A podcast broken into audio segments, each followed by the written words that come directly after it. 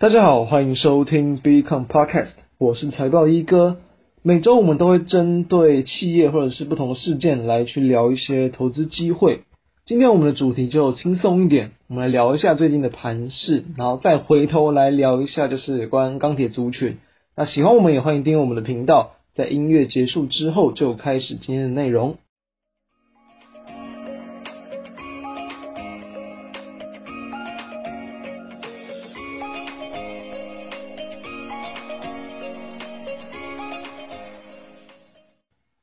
上周我们是提到崩盘嘛，那以最近就是大家收听到这一集的一个时间来看，其实台股看起来是有这个反弹了。那说实话，当然在事前或者是在崩盘的当下，要知道何时止跌是不太可能的。所以哦，就如同我们上周所谈的一些这个建议跟方向，其实哦，未来哦，其实未来好几年哦，一定多多少少会遇到类似的一个情况。那当然了。每一次遇到的一个当下，往往是大部分的投资人很难熬，或是不知道如何处理的一个阶段。所以，我们上次就有谈到，我们就依照我们不同的一个投资属性，来去用不同的策略来去应应哦。简单来讲，就是说呢，如果你是一个这个偏向长线投资者而言哦，因为你的一个做法，通常来讲都不会是过度的追高，否则那都比较不是一个长期投资者会做的事情，可能都是就是在时间拉长之后，平均平均分批买。或者是呢，在一个比较相对低档的位置，其实你已经建立好你的一个部位了。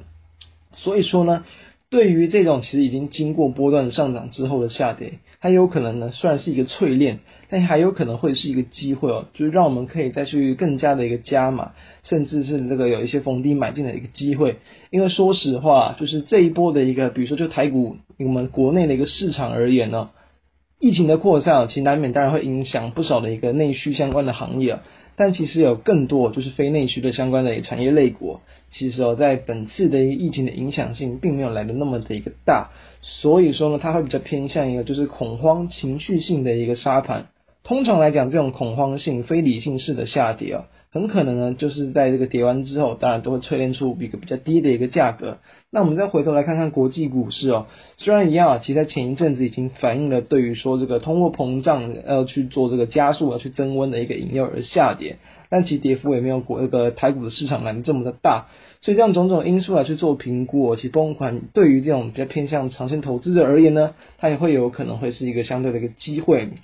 那相对的，对于就偏向这个要灵活操作的啊，短线啊，或是这个短波段投资者而言，其实我们还是会比较偏向建议，就是一个跌破固定的一些这个移动平均线，或者是一些价格、成本等等，你就还是要先出场，因为说哦，你的一个动作跟策略，可能大部分来讲都是比较偏向这个相对这个。买呃，应该说这个追涨杀跌为主，所以遇到崩盘你不去杀跌，有可能就是会让你的一个这个亏损更快速的扩大，所以这是要去小心的一个地方。就是面对到行情的一个情况，况不同的投资者应该还有不同的应对策略。所以说在事前呢，我们就可以去先想好我们是什么样的投资者，我们要怎么样来去做应对。好，那面临到目前的情况来看，我们有谈到呃台股短线上已经有一点这个反弹了，并且也是以这个就是说。单日有最大涨幅的一个这个反弹啊，往上去弹，看似非常强啊，但是后续有没有可能会再往下修正？因为其实这个国际间其实都还是会有点这个再去观望，说在这个联准会利率会议对于说未来的一个这个利率动作的一个情况嘛，所以啊这个地方有可能它会有个隐忧，就是说有可能不管是宽松的一个动作哦减缓啊。这个放出资金的一个这个步调也是这个开始慢慢的一个变慢，都是有可能的一个事情。所以说呢，要再往下修正也不是没有可能。但如果说又真的再度发生，会不会又是一个好的机会？大家就可以去思考看看了。而面临到这样的一个情况啊，其实我们就可以看到很多嘛，就是说，其实在这一波受惠到所谓的可能涨价题材啊，或者是这个供需紧俏的一些原物料族群，也都修正了很多。这些情况就很像是，就涨越多的，就是跌得越深哦，跌得非常凶。但是呢，他们在跌完之后，因为跌得很凶，所以，诶，台股刚一开始反弹，他们相对的也弹得最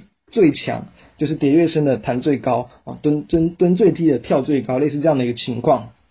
所以说，其实我们在先前提过的不只是一间啊，其实几间公司，当然我们之前提过蛮多钢铁的嘛。有一间它其实就有点类似这样的一个情况，就有点像这个二零二七的大成钢啦，就是钢铁股。我们今天再再回来聊一下钢铁，因为其实我们之前就有提到，其实大成钢它蛮大部分的这个据点都是设在这个美国嘛。我们可以再复习一下，就是当时候其实应该是在在四月的时候，其实我们当时就去谈到。哦，说这个大成钢，它因为是这个有点类似啊，呃，这是在这个美国的这个呃工业版的一个亚马逊呢，就是说它在这个美国的通路已经深耕了这个二十多年，然后呢会受惠到今年就是拜登的一个大基建的一个计划。那因为说呢，它从不管是不锈钢或铝的这个现货生意，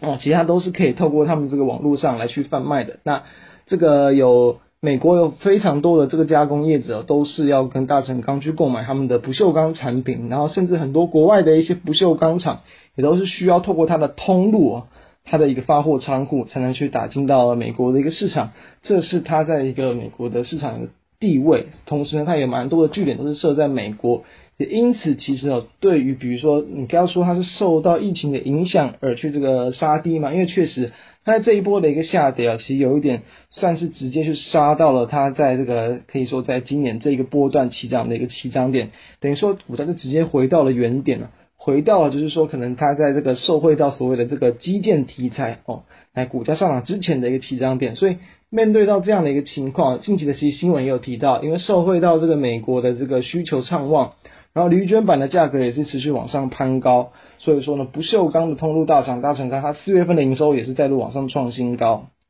那当然，在后续都还是有在持续创高的机会。同时，也在本月份，本月份呢，其实中钢也是有去宣布要去调高盘价，因为它中钢在这个新闻稿是有谈到说，因为我们在上个月就有谈到嘛，就是说到中钢他们的一个这个一个